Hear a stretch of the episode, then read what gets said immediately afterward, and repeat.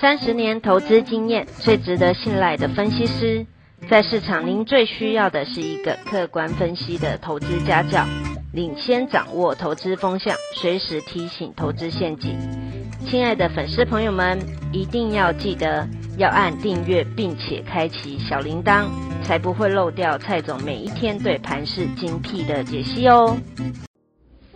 各位投资朋友，大家好，我是蔡明彰。今天主题：印度疫情黑天鹅带来这些股票机会财，多空摊牌的时刻来了。五月十五日第一季财报发布前后，小心低于预期的电子股，因为电子股原本的期待最高，一旦利多落空，就多杀多。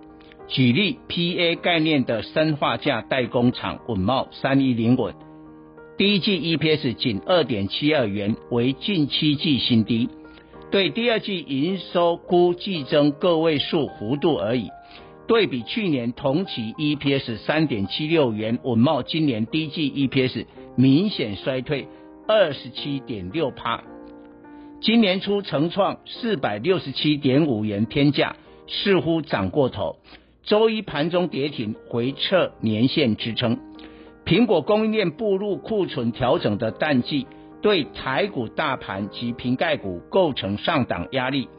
周一台股重挫三百四十四点，不全然是疫情的反扑，也有部分是瓶盖股的财报利空。苹果上季财报公布后，股价短线反而下跌，主因受到晶片短缺影响，估计本季营收将减少三十至四十亿美元。而部分在印度生产的 iPhone 可能受到疫情失控的冲击。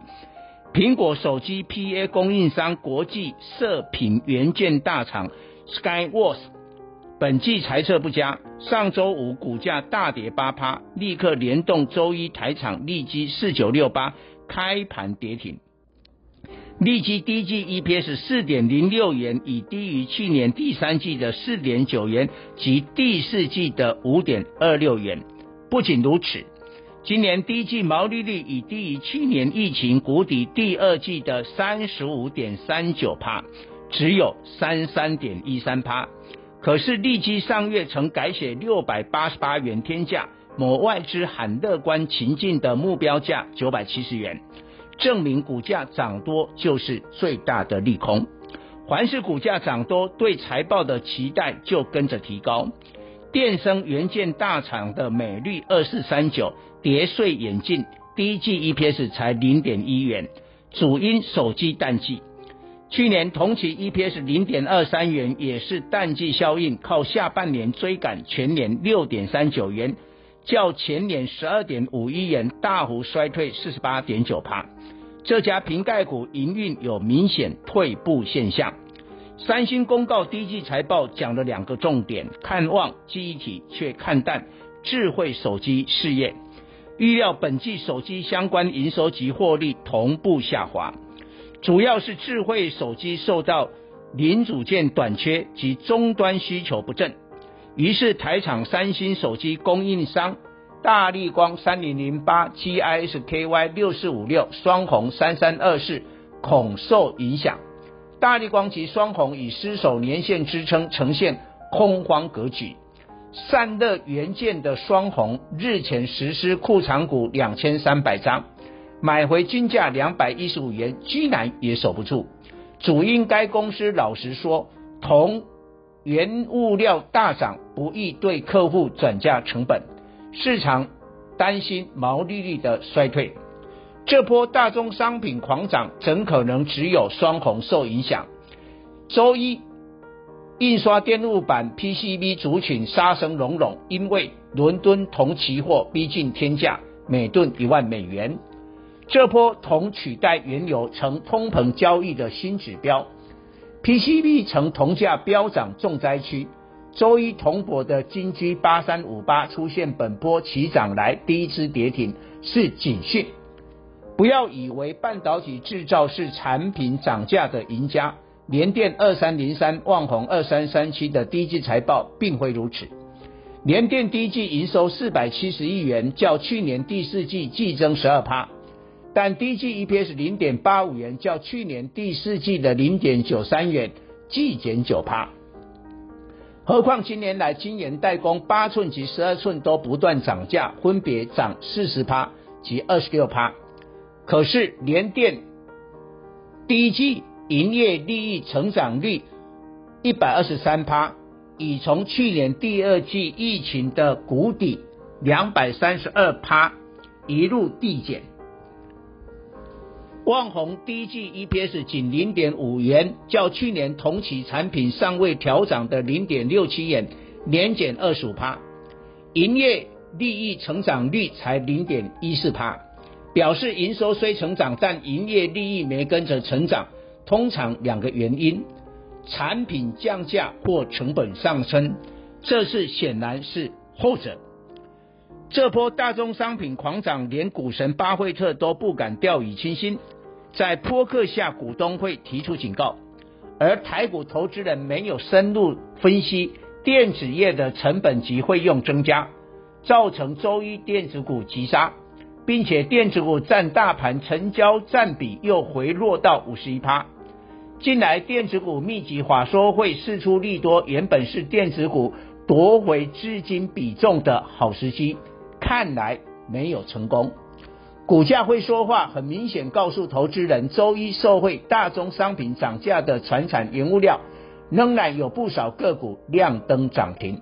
纺织的鸿州一四一三、东河一四一四、南纺一四四零、大东一四四一、丽华一四二三、弘毅一四五二、莲花一四五九、宏远一四六零等七档涨停。